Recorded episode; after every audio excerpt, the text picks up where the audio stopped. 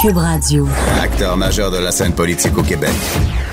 Il analyse la politique et sépare les faits des rumeurs. Trudeau le midi.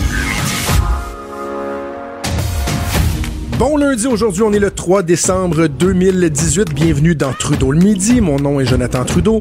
On commence une autre semaine très chargée euh, ensemble. J'espère que vous allez bien, j'espère que vous êtes reposés, que vous avez eu un beau week-end.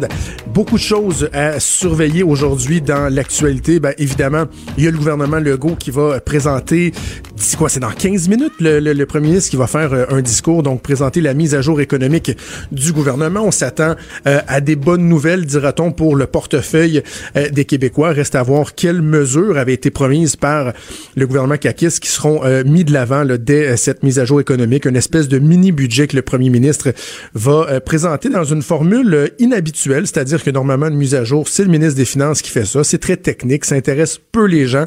Mais là, c'est le premier ministre qui, lui, va faire suite à un huis clos euh, qui a lieu ce matin, donc avec euh, avec son, son ministre et euh, les, les gens des journalistes, les spécialistes et tout.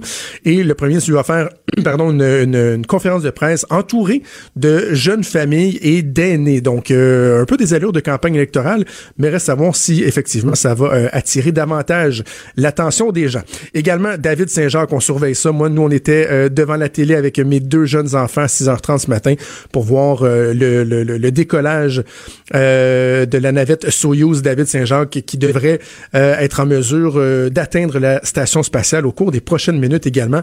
Et autre dossier qu'on va surveiller, ben, c'est l'état de santé euh, d'Adonis Stevenson qui est plongé dans un coma artificiel. Évidemment, beaucoup de questions qui se posent entourant la pertinence d'un sport comme la boxe. Un autre dossier qui retient l'attention de jour en jour, même de semaine en semaine, pratiquement depuis des années à Québec, mais qui est rendu un dossier national, c'est le fameux dossier du troisième lien. Et euh, la semaine dernière, en Chambre, lors de la période de questions, il y a le député de Québec solidaire, Sol Zanetti, qui a questionné le ministre des Transports. Certains de ses propos à M. Zanetti euh, m'ont interpellé. J'ai décidé de l'inviter pour qu'on puisse euh, en parler ensemble. Alors, je le rejoins en ligne. Sol Zanetti, député de Jean Lesage pour Québec solidaire. Bon midi, M. Zanetti. Bonjour. Merci d'avoir accepté l'invitation. Euh, écoutez, j'ai été frappé par euh, votre votre question que vous avez posée euh, à François Bonnardel, le ministre des Transports, vendredi dernier. Bon, on peut être contre ou on peut être pour le projet de troisième lien. Moi, je pense que les gens le, savent. C'est un projet auquel je tiens. Mais vous avez émis un souhait lorsque vous avez parlé, questionné Monsieur Bonnardel, et vous avez dit la chose suivante. Vous souhaitez qu'il écoute davantage les urbanistes de son ministère que certaines radios privées de Québec dont l'intérêt idéologique pour les projets d'asphalte en général dépasse les limites du bon sens. Ma première question, M. Zanetti, est-ce que les gens de Québec sont dupes, sont, sont un, peu niais ou ils ont leur propre jugement? Ben non, évidemment non. Mais euh, il y a une campagne qui, euh, qui a lieu depuis longtemps, qui a commencé euh, bien longtemps, il y a bien longtemps pour le troisième lien. Et cette campagne-là, les gens qui étaient pour le premier, le troisième lien, elle a, disons, ils ont, ils ont de l'avance, je dirais. Euh, ils ont fait circuler des, euh, des, idées par rapport aux, retombées de ce projet-là euh, qui sont pas exactes. Puis les gens, euh, tu sais, c'est ça. Il y a des donc il y a des gens qui pensent que, par exemple, ça va améliorer la congestion, que ça pourrait favoriser le transport des gens en voiture entre Lévis et Québec à long terme. Et là, ben nous, dans le fond, le, le discours contre le troisième lien, c'est opposé à ce gros gaspillage de fonds publics-là, ben, il commence à émerger. Puis au fur et à mesure que l'information diffuse un peu, ben, les gens sont en train de se faire une idée, puis l'appui au troisième lien est en train de, euh, de se réduire, en fait. Donc, ah oui, vous sentez ça? Euh, parce qu'il y a un sondage encore la semaine dernière. une version euh, du débat pour l'instant. OK, parce qu'il y a un sondage encore la semaine dernière qui a été effectué qui démontrait que c'est un sondage somme, que le troisième lien était encore euh, appuyé fortement par les gens, non seulement de, de, de, de, de Lévis, mais de Québec, de la grande région de Québec. Il y a un gouvernement qui vient d'être euh, élu il y a deux mois à peine avec une, une, une majorité écrasante dans la région de Québec, alors que tout le monde savait que dans la région de Québec, le dossier principal dont tout le monde parle depuis des années, c'était le troisième lien. Vous, vous sentez un effritement de cet appui-là? Euh, oui, vous souhaitez? Si on regarde, si on regarde la mobilisation populaire par rapport à ça, cet été, il y a eu une manifestation pour le troisième lien. Il y avait une cinquantaine de personnes. Et puis plus récemment, il y a eu une manifestation contre le troisième lien. Il y avait 1200 personnes. Alors, je pense que ça montre ça. Puis aussi, euh, oui, je pense que dans le temps, moi, j'ai vu des chiffres récemment, je n'en tiens pas avec exactitude, mais les sondages répartis un peu par secteur de la ville montraient que dans secteur, dans certains secteurs, l'appui avait diminué euh, euh, pas mal. Je ne vais pas donner des chiffres parce que je m'en rappelle pas exactement, mais euh, c'est des choses qui se retrouvent assez facilement. Il y a un contre-discours qui s'élève, il y a du monde qui change d'idée, et puis c'est une bonne chose pour la démocratie qu'on en débatte. Mais en quoi, en, quoi ce dossier-là est si mauvais, Monsieur Zanetti? Parce que euh, moi, j'en ai parlé sur les ondes ici. Lorsqu'on a commencé à en parler, moi, j'étais à la radio de Québec à l'époque.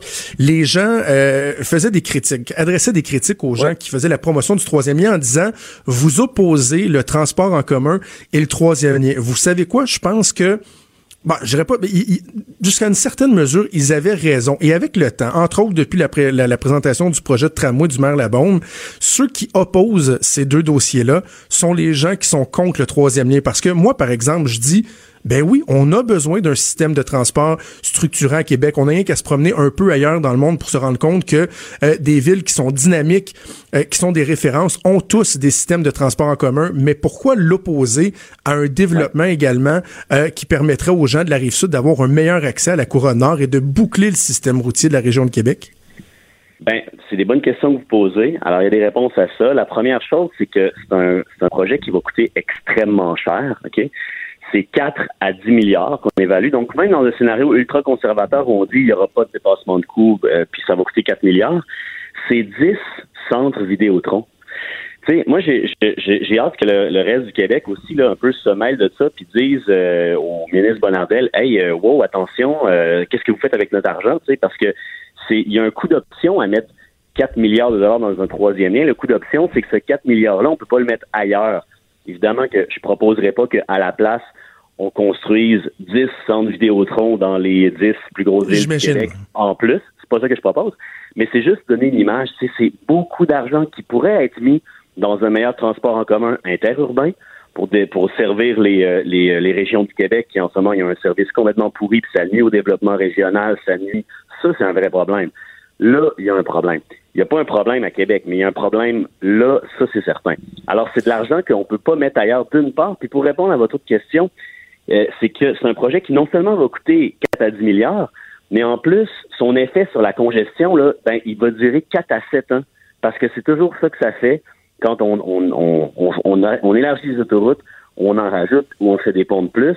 Ça, ça réduit la flu ça augmente la, la fluidité pendant quelques années. Mais les gens, ben, après ça, ils vont s'installer encore plus loin. Ça fait encore plus de voitures. Et là, la congestion revient exactement au même. C'est donc super cher pour un projet dont l'effet va complètement aussi euh, annuler l'effet sur la fluidité du réseau de tramway structurant dans lequel on va mettre un autre 3,5 milliards. Ça, par exemple, je suis vraiment d'accord il y a bien des gens qui disent ah vous savez il y a, je sais que vous avez questionné justement le, le ministre des Transports à cet effet-là. Vous dites il y a pas personne qui dit que c'est bon le, le, troisième lien.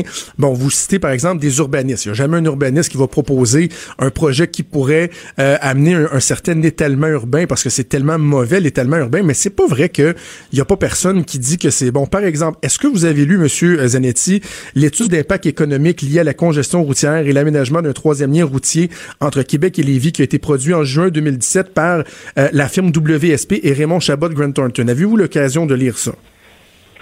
Euh, non, je vais le regarder, mais justement, euh, je suis content. Moi, s'il y en a qui, qui amènent des arguments dans le bon sens, la question que je posais au ministre, c'est pour voir si lui en avait, s'il se basait sur quelque chose.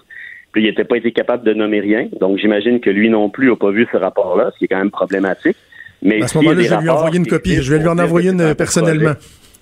Ben, mais, ben, je vais regarder ça, mais ce que cette étude-là euh, dit, entre autres, c'est qu'il y a un coût à la congestion routière en ce moment, immédiatement, pas qu'on se projette dans le futur.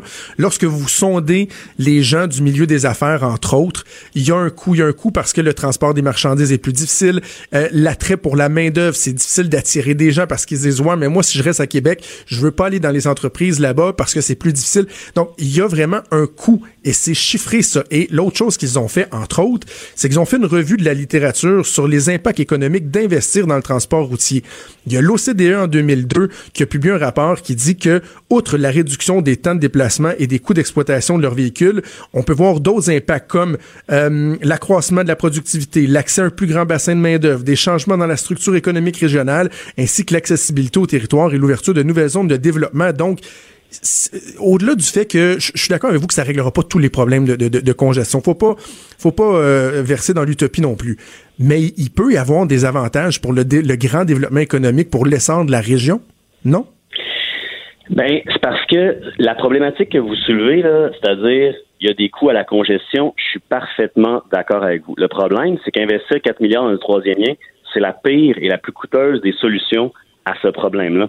Parce que, en fait, là, euh, si on veut réduire la congestion, la chose qu'il faut faire, ben, c'est de développer un meilleur système de transport en commun.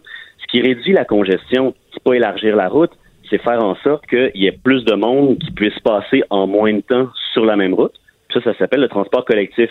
En investissant là-dedans comme il faut, ben là, on améliore les choses.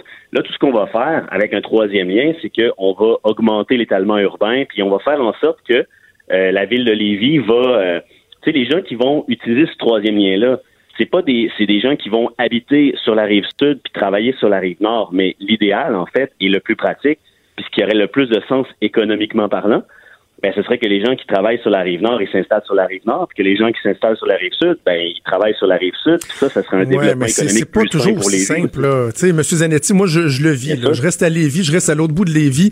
Euh, ma conjointe travaille à l'Hôtel Dieu de Lévis, elle a pas le choix de rester là.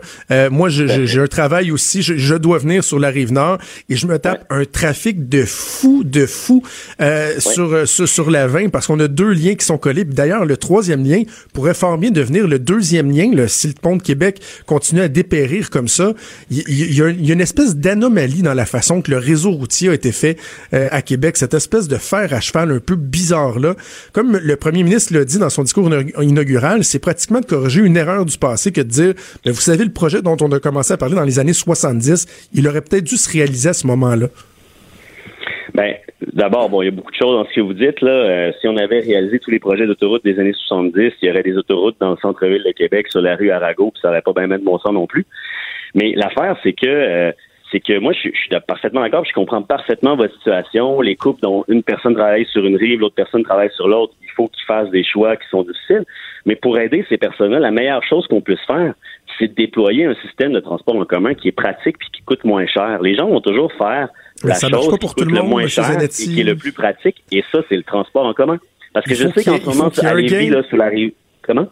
Il faut qu'il y ait un gain. C'est beau ce que vous dites en théorie, mais même votre collègue Catherine Dorion, je, je veux pas verser là, dans les affaires faciles, mais même Catherine Dorion a illustré le fait qu'en restant dans un centre urbain comme Québec, il y a des fois que vous avez une situation familiale, une situation professionnelle ben qui fait en sorte que le transport en commun n'est pas une alternative. Ben, c'est pas, pas vrai.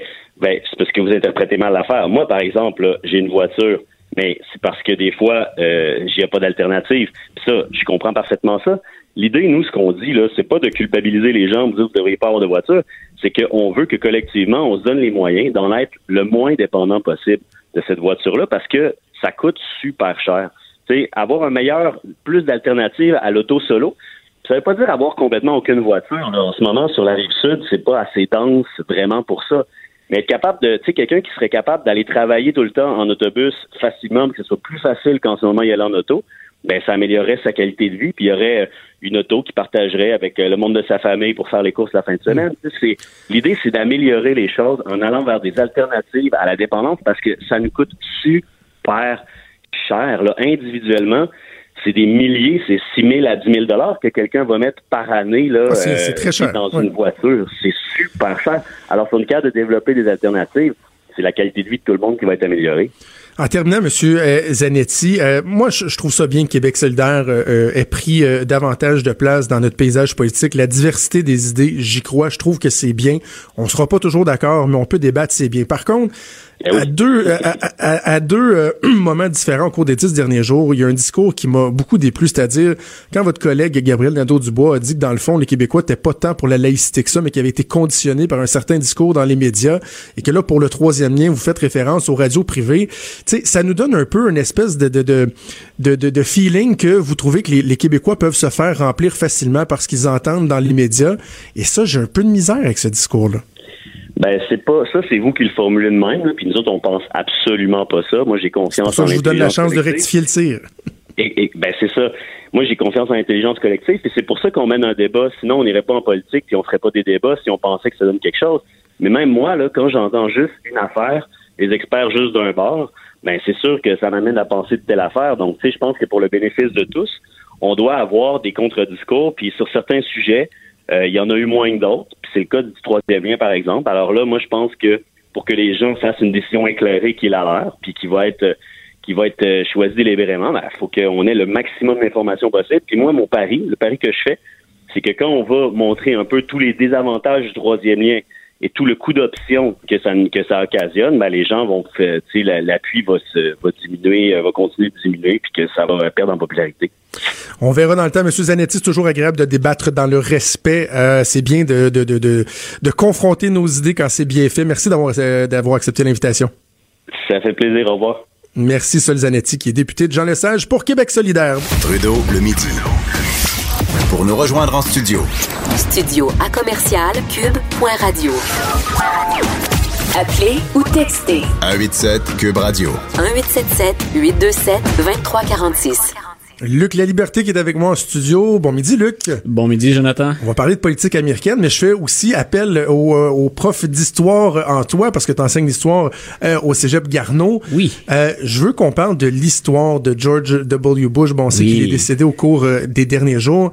J'ai envie que tu nous rappelles un peu le contexte dans lequel il, il a accédé à la présidence américaine, qui il était, qu'est-ce qu'on retient de lui? C'est c'est un parcours assez fascinant pour un prof d'histoire. Puis, écoute, il faut remonter dans le temps. C'est vraiment un politicien, appelons-le comme ça, d'une autre génération. Monsieur Trump, c'est Monsieur Trump, tu vois, le lapsus, parce que Monsieur Trump sera au funérailles de, de Monsieur Bush. Euh, Monsieur Monsieur Bush, c'est dans un premier temps, on, on, voit plus ça chez les derniers présidents américains. Clinton n'avait pas servi au Vietnam, euh, Obama non plus, pas de service militaire, pas euh, pas servi non plus, pas intervenu à l'étranger, euh, pas plus que Donald Trump. Ça fait partie des nombreux controverse. Donc, euh, M. Bush père, c'est un héros de guerre. Et il va même avoir un malaise avec ça en disant, écoutez, on m'a remis une médaille comme héros de guerre, mais grosso modo parce qu'on a parce qu'on a abattu mon avion, parce que j'ai perdu euh, des camarades de combat pendant la deuxième guerre mondiale.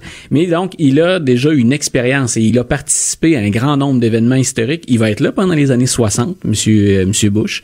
Euh, il va s'intéresser à la politique, puis ça va d'ailleurs être quelque chose de particulier. C'est un politicien du Nord, hein c'est quand on va à Kennebunk ou Kennebunkport, quand on passe par le Maine sur la côte mhm. est américaine, on passe devant le domaine des, des Bush, il va choisir, lui, pour des raisons financières d'abord, euh, d'aller vivre au Texas. Et au Texas, comme politicien, il va être contre ce qu'on appelle le Civil Rights Act. C'est les fameuses lois, le fameux projet de grande société qui a pris naissance sous Kennedy et qui a pris forme finalement avec euh, Lyndon Johnson. C'est le fameux projet qui enlève les dernières barrières ou les entraves au droit de vote des Noirs. Donc, il, il est impliqué dans cette euh, il était contre ça. Il était contre ça, mais en ah. même temps, ben, il a eu à s'adapter entre guillemets à sa clientèle politique. On fait pas campagne à l'époque dans le dans le Texas des années 60 comme on pouvait faire campagne au Maine et même pour un républicain, ben ça obligeait déjà à l'époque à tenir euh, à tenir sans faire de jeu de mots, à, tenir compte de la couleur euh, locale.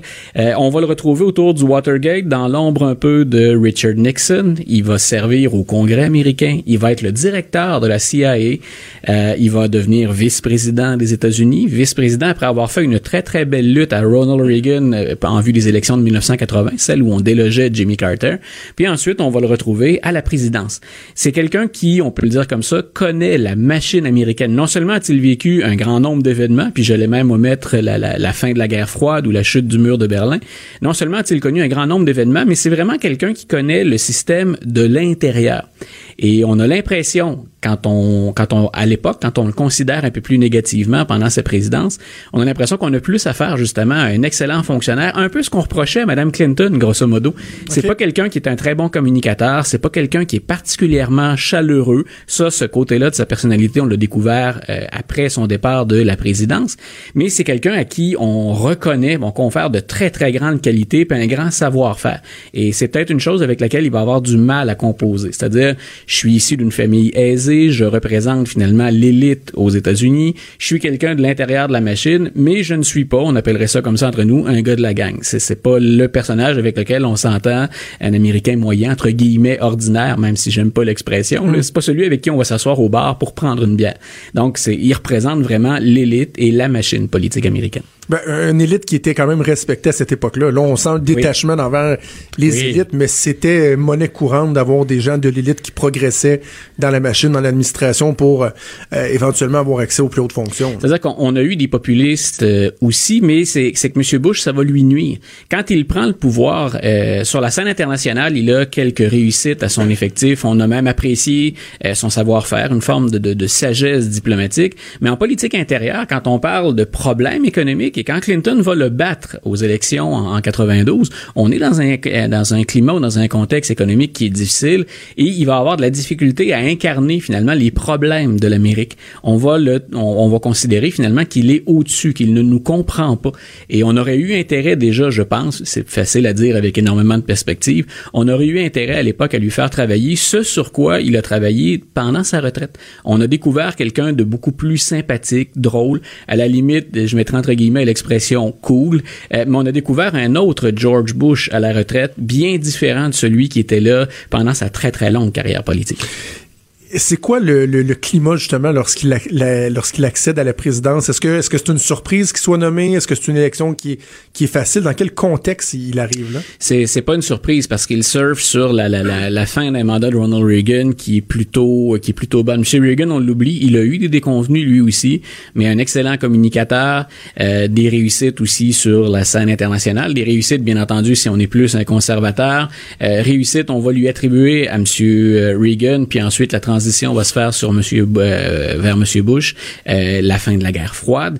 Euh, mais il arrive dans un contexte qui est difficile au plan économique, c'est-à-dire qu'on commence à remettre en question durant le mandat de Monsieur Bush ce qu'on appelle en anglais les trickle down economics, donc cette fameuse économie de ruissellement. Mm-hmm. Avantageons finalement ceux qui sont favorisés, permet dégageons-leur des impôts, hein, permettons l'investissement, la création d'emplois, puis éventuellement il y aura des retombées jusque entre guillemets en bas de la pyramide. Aujourd'hui, on, on revient là-dessus on dit, ben écoute, on a démontré que ça fonctionnait pas. À l'époque, on est à remettre ça en question. Et c'est là-dessus que va jouer Bill Clinton, entre autres, en 1992. Donc, quand il intervient, je disais, on, a un bilan qui, est mitigé, c'est-à-dire en politique étrangère, habituellement, on lui reconnaît de grandes qualités. Un bilan qui est beaucoup plus euh, difficile ou sombre en politique intérieure. Puis quand je parle de politique intérieure, euh, et c'est bien de lui rendre hommage, je pense que c'est un personnage qui était d'une grande noblesse, euh, une noblesse d'intention, même quand on a joué, hein, on a laissé tomber les gants campagne électorale, il a malgré tout après toujours respecté ses adversaires. Mais dans le concert des loges, faudrait pas oublier qu'il y a des controverses entourant euh, M. Bush père, dont entre autres à la fin de son mandat le fait de pardonner à ceux qui avaient participé à ce qu'on a appelé le scandale Iran-Contras. Euh, Je sais pas si nos auditeurs se souviennent de ça. Hein, c'est le gouvernement américain. Pas moi. Ben voilà. Ben, aujourd'hui, on a de la difficulté à imaginer ça, mais un gouvernement américain qui vend des armes à l'Iran pour encourager la, la, la, la révolution de, de l'autre côté et on va se servir des profits de la vente d'armes qu'on va envoyer les profits en Amérique latine pour fournir au Contras qui luttait contre un gouvernement que M. Reagan trouve socialiste, à la rigueur euh, communiste au Nicaragua. Et M.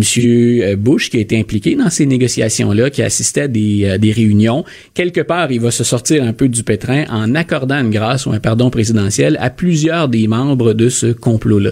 Ce qui fait que pour nous, les historiens, mais surtout, bien sûr, pour les Américains, il y a une partie de l'histoire, finalement, qu'on n'aura jamais. Le fin mot là-dedans, là, euh, on ne l'aura pas. Et, ça nous rappelle bien sûr le comportement de M. Trump actuellement, quand on laisse euh, entrevoir des possibilités de pardon pour des gens comme Paul Manafort, par exemple, moins pour M. Cohen maintenant qui collabore avec, euh, avec M. Mueller, mais c'est dans ce genre d'eau-là trouble qu'on navigue.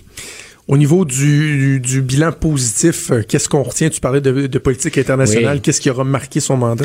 Beaucoup, euh, et c'est toujours intéressant de revenir dans le temps, mais en même temps de faire des parallèles avec la, la, la période actuelle. Euh, on va dire en politique étrangère de M. Bush quelque chose qu'on ne dira pas de son fils des années plus tard et encore moins de M. Trump actuellement, c'est qu'il va toujours chercher la conciliation, ou à tout le moins créer des coalitions, travailler de concert avec l'ONU et regrouper plusieurs pays dans des efforts pour intervenir à l'étranger. C'est un homme plus de consensus. George W. Bush, le fils, lui, est intervenu en Irak en disant euh, You're either with us or against us. Hein? Le monde était blanc ou noir. C'était plus teinté. C'était plus. Il y avait des zones finalement possibles de rapprochement sans qu'on soit dans un camp ou dans l'autre. Euh, il va être responsable, bien sûr, de la guerre du Golfe. C'est à lui qu'on va mm-hmm. reconnaître finalement cet événement-là.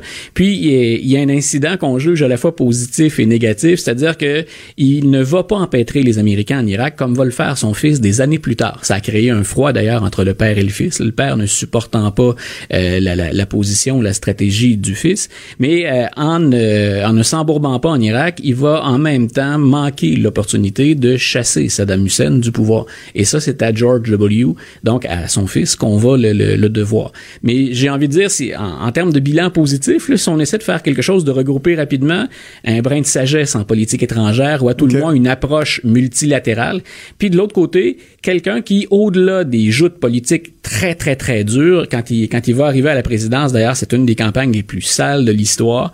Donc, euh, ben, au-delà de ça, des possibilités de rapprochement. Et c'est intéressant que même dans les préparatifs de son décès, M. Bush a insisté pour que Donald Trump assiste aux funérailles en disant, moi, je défends l'intégrité de la présidence et c'est plus important l'institution que l'homme qui occupe la présidence actuelle. Alors qu'on se souvient qu'il y a quelques mois, John McCain est décédé et il ne voulait absolument pas que le président actuel euh, soit là. Dis-moi, on a fait état dans, dans les derniers jours de, la grande amitié du lien qui unissait George Bush à Brian Mulroney.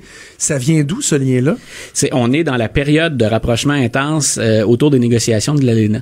Je pense qu'il y a d'abord M. Bush, euh, je le mentionnais tout à l'heure, c'est quelqu'un qui, dans l'intimité, est quelqu'un de sympathique. C'est pas cette image-là qui dégage auprès de la population. Et puis, il y a parfois des atomes entre des politiciens. M. Mulroney était près de M. Reagan, puis près de M. Bush. Je pense qu'il y a une affinité de personnalité, mais une affinité de projet également. Puis on avait intérêt à porter ce projet d'ALENA. L'ALENA, bien sûr, qu'on vient tout juste de, de, de, de revoir, mm-hmm. qu'on vient tout juste de, de, signer. On verra si le Congrès américain appuie son, son président. Mais euh, l'initiative à l'origine, à l'origine, pardon, vient donc de ces tractations entre M. Mulroney, M. Bush et Reagan au sud de la frontière. Donc là, cette semaine, euh, plusieurs célébrations. Ça va s'échelonner justement sur la semaine au complet, je pense. Presque sur la semaine au complet. Il est, euh, il doit être arrivé actuellement à Washington. Il, euh, il, quittait le, il quittait Houston ou il quittait le Texas, en tout cas le fin d'avant-midi. On va le retrouver au Capitole. Puis ensuite, on va se diriger vers le dernier repos. Et M. Mulroney sera là d'ailleurs pour. il va faire partie des gens qui vont s'exprimer au sujet de la vie du président. Il y a le fils, le, le témoignage principal qu'on attend, c'est celui du fils Bush, George W., qui était l'autre président. M. Mulroney, Mulroney, pardon, a été appelé à prendre la parole également. Des présidents, des anciens présidents vivants, il en reste plus beaucoup, là. Il en reste moins, mais il en reste encore plusieurs. On a M. Carter qui, euh, qui est là, puis M. Carter, anecdote amusante, ben, amusante quand on parle de, de, la chaleur qu'on dégage ou d'une espèce de confrérie d'anciens présidents. Quand j'invite nos auditeurs, là, prenez des photos, euh, googlez, rentrez dans un moteur de recherche, peu importe lequel. Il y a plusieurs rencontres entre les anciens présidents, et c'est toujours M. Carter, le démocrate, qui est à l'écart. Barack Obama et Bill Clinton vont être plus proches de George Bush père qu'il ne l'était de Jimmy Carter, qui, on le sait, comme ancien président, est un peu plus marginal. Il a défendu des causes extraordinaires, mais on le sent plus critique de ses successeurs. Et, et c'était pas le cas de George Bush père. Et M. Clinton, entre autres, a, dit, on, on a retrouvé un peu partout dans les médias ces jours-ci, la lettre que George Bush père avait laissée à Clinton quand il est entré à la Maison Blanche. Mais Bill Clinton est allé aussi loin que de dire, écoutez, j'ai toujours eu du respect pour cet homme-là, mais depuis qu'on s'est rencontrés, depuis que j'ai quitté la Maison Blanche, c'est carrément devenu une histoire d'amour. Et les rapports étaient plutôt bons également entre les Bush, les deux, père et fils, et le couple Obama. C'est intéressant d'entendre ça parce qu'on on voit tellement les côtés plus sales de la politique, de des fois de redonner à la politique, aux politiciens, euh, leur lettre de, de, noblesse, de voir certaines unifications des, des classes politiques. Euh, ça fait quand même du bien malgré la tristesse du fait qu'il y, a une personne ben, qui est décédée. Moi, c'est ce que j'aime, mais c'est ce qu'on met pas de l'avant souvent. On est juste à côté de l'Assemblée nationale ici, puis il s'agit d'être entré à l'Assemblée nationale en dehors de la joute parlementaire, de la fameuse période des débats, pour voir que ces gens-là sont profondément humains et mhm. qui se créent des liens d'amitié, puis des liens très respectueux entre ces hommes et femmes qui, mine de rien, mènent une vie de fou pour euh, nous permettre de vivre en démocratie. Luc La Liberté, toujours un plaisir. Merci d'avoir fait un retour euh, en arrière avec nous. C'est Luc La Liberté, notre spécialiste en politique américaine. On va faire une pause et on revient dans quelques minutes. Trudeau, le sexe symbole de la politique. Ah, c'est Jonathan, pas Justin. Trudeau, le midi. Cube Radio. On est de retour dans Trudeau le midi et je rejoins mon collègue et ami Vincent Dessureau dans nos studios de Montréal. Salut Vincent. Salut Jonathan. Le premier sujet euh, pique vraiment ma curiosité. Tu veux me parler, parce que bon, on sait, on n'arrête jamais le, le, développement technologique au niveau des voitures. Tu veux me parler de la possibilité d'équiper des voitures de coussins gonflables extérieur? Oui, ben on est rendu, euh, je sais pas combien il y a de coussins gonflables ton, ton véhicule, là, euh, mais c'est ça, certains modèles en ont jusqu'à 20 maintenant. Euh, c'est c'est énorme. Euh, Il y a de plus en plus de technologie qui est impliquée, euh, technologie active, là, impliquée dans les, euh, la sécurité de- des- des véhicules. Et euh, il y a déjà eu quelques tests sur des euh, coussins gonflables extérieurs. Il y a entre autres une Volvo, là, la Volvo euh, euh, V40 hatchback en 2012, qui avait un, euh, un- une espèce de, de, de, de- de coussin gonflable pour piétons. là. Donc, si tu frappais quelqu'un, ça, ça gonflait, ça le- l'empêchait de se blesser. Ça n'a pas été un grand succès. Euh, dès l'année suivante, on a éliminé ça pour, au profit de d'autres systèmes. Euh, mais là, cette année, euh, on voit une compagnie qui est un, un géant dans le domaine euh, des accessoires automobiles, des euh, manufacturiers automobiles gigantesques qui s'appelle ZF, qui est une compagnie allemande gigantesque là, qui vaut des milliards. Et eux ont dévoilé dans les, dans les derniers jours un nouveau concept de coussin gonflable extérieur, mais pour les côtés de la voiture. Parce que l'endroit où on est le plus vulnérable, évidemment, un face-à-face, tu as tout le moteur, tu as tout le, le devant du véhicule pour amortir le choc, mais dans les côtés, Ben oui. les portières, c'est beaucoup plus mince. Donc, eux ont développé dans le cadre de leur concept qui s'appelle Vision Zéro, qui vise zéro émission et zéro accident. Wow. Euh, donc, on s'en va dans la, la- la- de, de ce côté-là. Un, un système de, donc, de coussins gonflables qui se déploie pour couvrir les côtés de la voiture. On parle de deux coussins gonflables quand même très gros, là, six pieds, presque sept pieds de long, deux pieds de haut et un pied euh, et demi de- d'épaisseur qui se déploie avant un choc, là, donc dans la, tu sais, dans la microseconde juste avant, avec le même système qu'on voit dans nos coussins gonflables déjà dans les euh, réguliers, c'est-à-dire c'est carrément une petite explosion, mais on pourrait voir ça pour l'extérieur. Il semble que ça permet de protéger les passagers à plus de, d'ajouter 40% euh, moins de risques de blessures avec un système de la sorte qui pourrait être prêt pour dans deux ans. Alors c'est quelque chose que certains modèles pourraient avoir dans les prochaines années, là, c'est pas quelque chose de super lointain. Mais j'ai de la misère à imaginer, tu sais, euh, un, un 53 pieds qui s'en vient te, te- te rentrer dans le flanc, voir comment, ou ben c'est juste un 53 pieds. Pre- Prenons une, une bonne voiture qui roule à 60-70 km/h qui va, te- va te rentrer dans le, go- dans le côté. J'ai de la misère à imaginer comment le déploiement d'un gros coussin pourrait empêcher de, de, de, de, causer vraiment du gros dommage. Je suis d'accord. Je me posais la même question. Puis tu te dis, écoute, c'est un coussin d'air. Est-ce que ça. À quel point ça fait pas juste le péter d'un coup, là? Mais j'ose croire que. Écoute, cette compagnie-là, c'est plus ce qu'ils font que nous autres, en termes en termes de coussins gonflables, parce que eux ont fait des, un paquet de tests dans les dernières années et ça semble être très efficace. Du moins, c'est ce qu'ils disent. OK. Euh, faut dire que dans la technologie un peu bon intéressante qu'il y a eu dans les dernières années, là, il y a des systèmes qui euh, serrent les ceintures juste avant l'impact, il y a des systèmes Oui, qui vrai. ferment les, les- les fenêtres, et même euh, des Mercedes qui font un son super fort dans la voiture et ça protège tes oreilles pour le son de l'impact. Ça les comme ça les fait se pas tes oreilles se ferment pas, Ben là, mais bon tu sais euh, adapte tu as une petite adaptation de à un gros bruit puis ça permet de protéger Louis lors de l'impact. Alors tu as certaines Mercedes euh, qui, ont ça et des Audi A8 qui ont des euh, une suspension qui s'ajuste pour descendre pour avoir un euh, pour protéger davantage parce qu'on dit que le ça permet d'avoir l'impact sur un endroit plus plus ferme du véhicule alors le véhicule baisse juste avant l'impact. Alors tu as des euh, différentes techniques comme ça qui vont euh, qui vont s'ajouter. Mais faut, faut vraiment que ce soit bien calibré, là. Parce que si tu as un enfant de 6 ans en tricycle, ben 6 ans, il devrait pas être en tricycle. Mettons 4 ans en tricycle, Qui- qui rentre dans le côté du char. qui puis revole à, à, à 100 qui mètres au revole loin.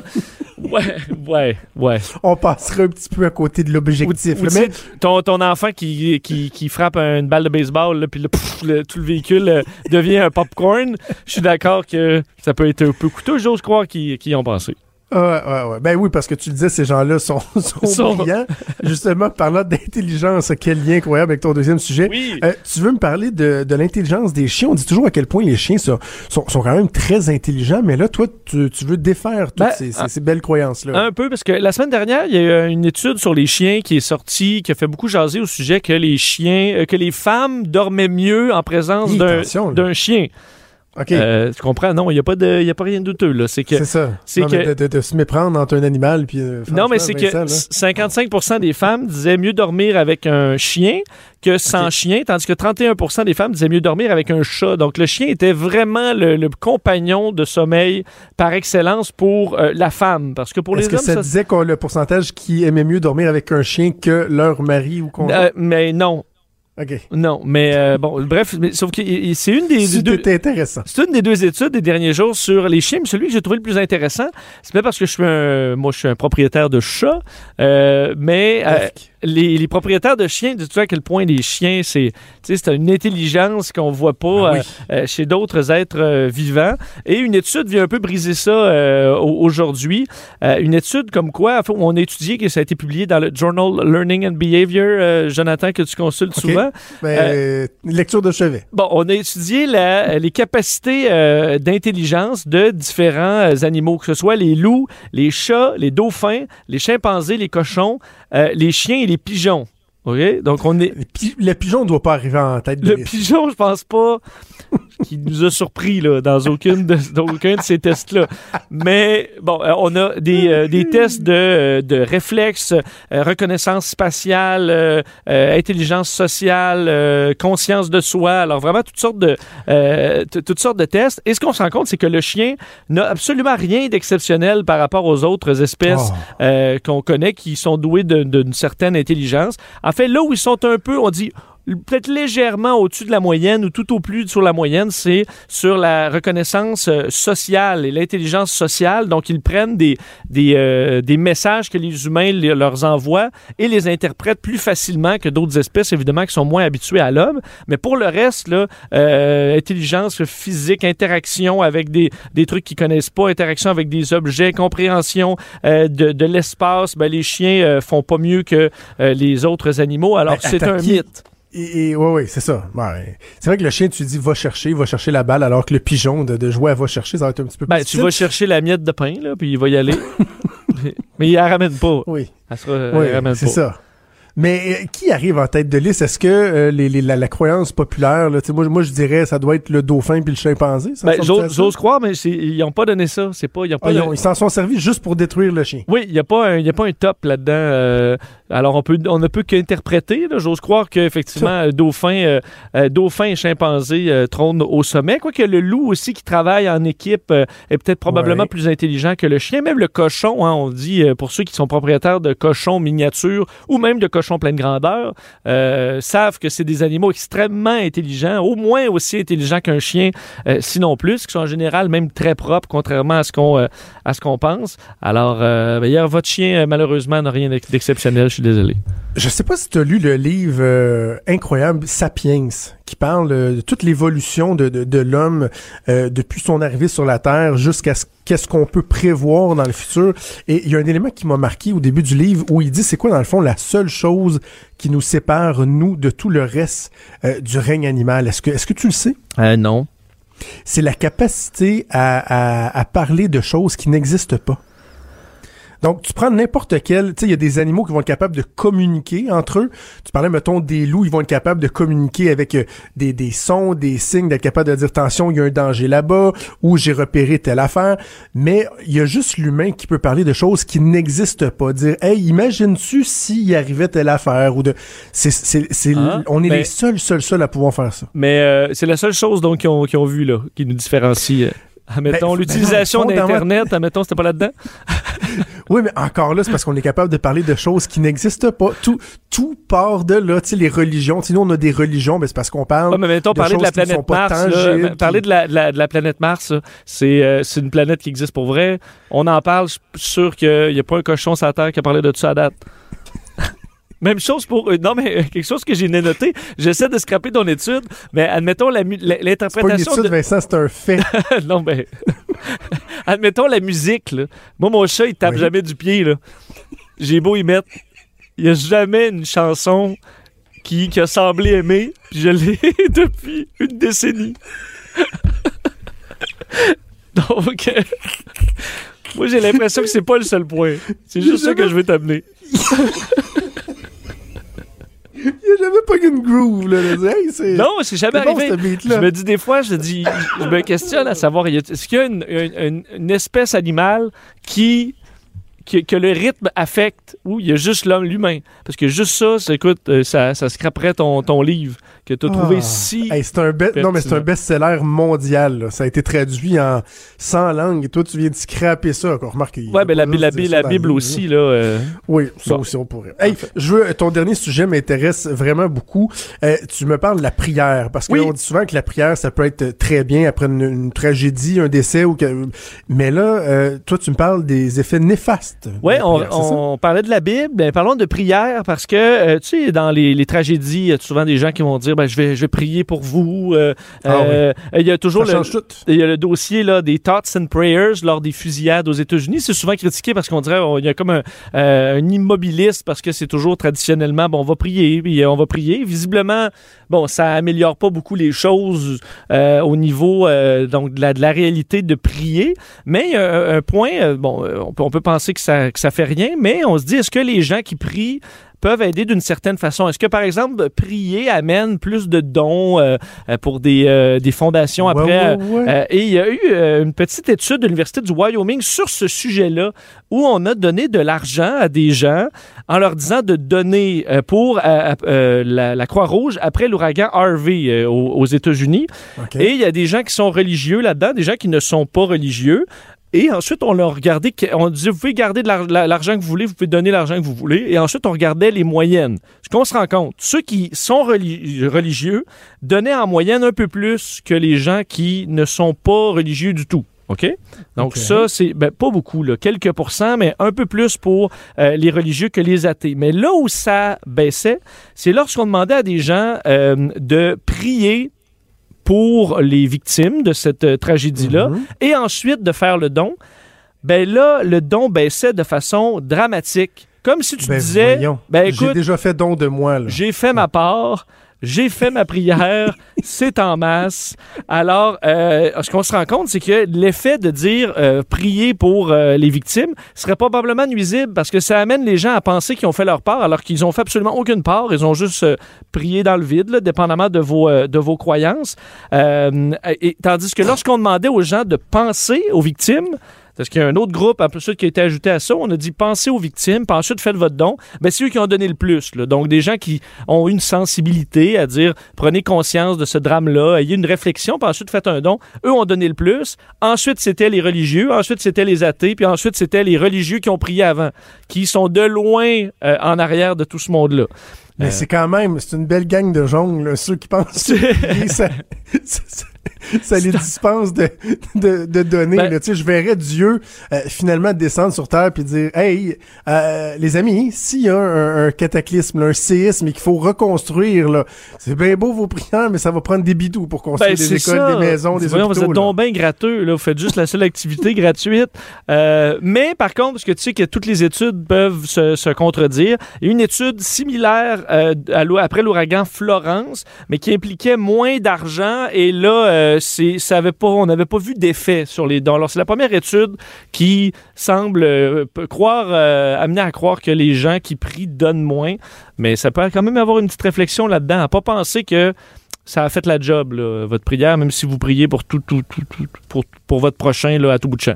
J'aime beaucoup ça. J'aime beaucoup, beaucoup ça. Hey, on parle- les, je, je reviens au chat, là. C'est, c'est plate, un chat, là. Un chat?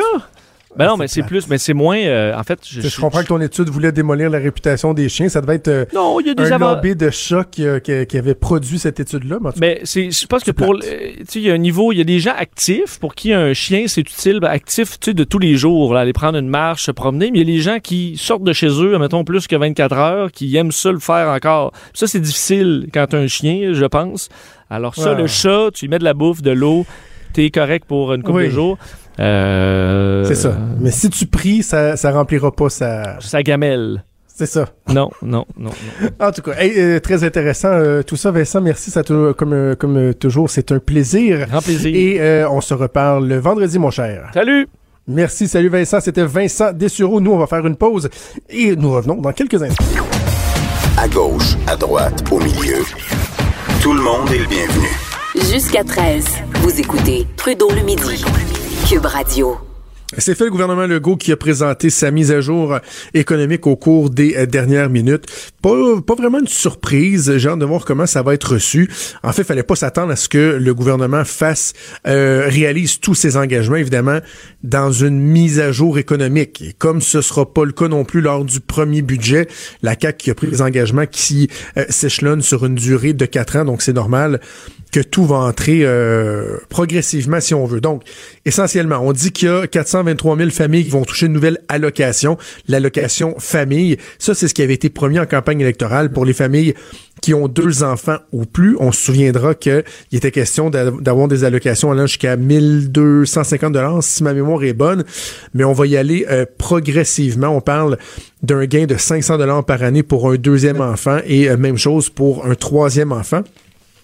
Par contre, nouveauté, euh, dans, en campagne électorale, euh, François Legault avait dit que ce serait pour toutes les familles, qu'il y aurait une fluctuation de la hauteur du, crédit selon votre revenu familial. Mais là, finalement, en tout cas, la première tranche de 500 dollars, c'est pour les couples qui ont un revenu familial de moins de 100 000 dollars. Donc, s'il y a quelqu'un dans votre couple qui fait 60 000 et l'autre qui fait 45 000, vous êtes exclu. Vous n'avez pas le 500 dollars par année. Donc ça, euh, faudra voir dans le temps comment François Legault va s'ajuster. On dit que c'est un premier pas euh, pour les familles. Donc il y aura d'autres choses euh, à venir assurément. Également pour les CPE, c'était très attendu. Il s'est engagé, François Legault, à revenir à un seul tarif unique. Ce sera pas fait dès maintenant. Ce qu'on fait, c'est que on indexe la contribution de base qui était de 8 dollars, ça arrive à 8,25 et cette indexation là, on la mettra pas pour ceux qui payent la rallonge. Donc ceux qui qui contribuent euh, c'est entre 70 sous et 13,90 de plus par jour, ça ce sera pas indexé, mais c'est pas ramené à un seuil unique pour l'instant. Encore là, on nous dit pas qu'on le fera pas, c'est juste qu'on le fait pas euh, dès maintenant. Autre chose, pour les aînés à faible revenu, François Legault avait dit qu'il avait entendu le message à la fin de sa campagne électorale. Il n'avait pas nécessairement d'engagement en ce sens, mais là, on arrive avec un crédit d'impôt pour les personnes de 70 ans et plus qui gagnent moins de 22 500 dollars. C'est 200 pièces c'est pas la mer à boire. Là, on parle d'un petit 200 pièces. Et si vous êtes euh, un couple d'aînés euh, de 70 ans et plus, ben, ce sera 400 dollars si votre revenu familial est inférieur à 36 600 dollars. Autre chose, euh, on rembourse la dette. On va puiser 8 milliards dans le fonds des générations on va aller rembourser ça d'un coup sur la dette. C'est, je pense, le plus gros versement là, en, one-shot deal euh, qu'on a fait sur la dette. On espère que ça va nous faire payer pas mal moins d'intérêts sur la dette euh, en mettant cet argent-là. Sinon, ben, des mesures pour les entreprises également, euh, pour les voitures électriques. Donc voilà, mise à jour du gouvernement Legault. Juste avant qu'on se quitte, je vais absolument vous parler d'une nouvelle qui m'a vraiment choqué en fin de semaine. Euh, la semaine dernière, je vous, parlais du fait qu'il y avait des euh, Inuits qui euh, faisaient un, un, blocus à Havre-Saint-Pierre sur le chantier de la Romaine et que je trouvais ça ridicule qu'on ne devrait pas accepter que des gens paralysent le système comme ça. Eh bien, il y a eu une entente en fin de semaine. Imaginez-vous donc, c'est arrivé vendredi et les Inuits ont réussi à les soutirer pas moins de 20 millions supplémentaires en contrat au gouvernement. Là, juste être sûr qu'on se comprenne bien, là. Euh, on passe notre temps à entendre dire des gouvernements que euh, on ne négocie pas avec les terroristes, qu'on ne cède pas au chantage. Là, ce qu'on voit, c'est qu'il y a des gens qui barraient l'accès à un chantier, qui mettait en danger la sécurité des employés qui étaient pris sur ce, chantier-là, qui pouvaient pas sortir. Et au lieu de juste faire lever tout ça, on a négocié avec eux pour leur octroyer des contrats de 20 à 25 millions supplémentaires. Honnêtement, je me demande quel est le message qu'on envoie euh, aux gens euh, là-dedans. Donc, un peu une espèce de deux poids, deux mesures. C'est déjà tout pour moi. C'est Antoine Robitaille qui s'en vient avec là-haut sur la colline dans quelques instants. Et moi, je vous reparle demain à midi. Bon après-midi. Cube Radio.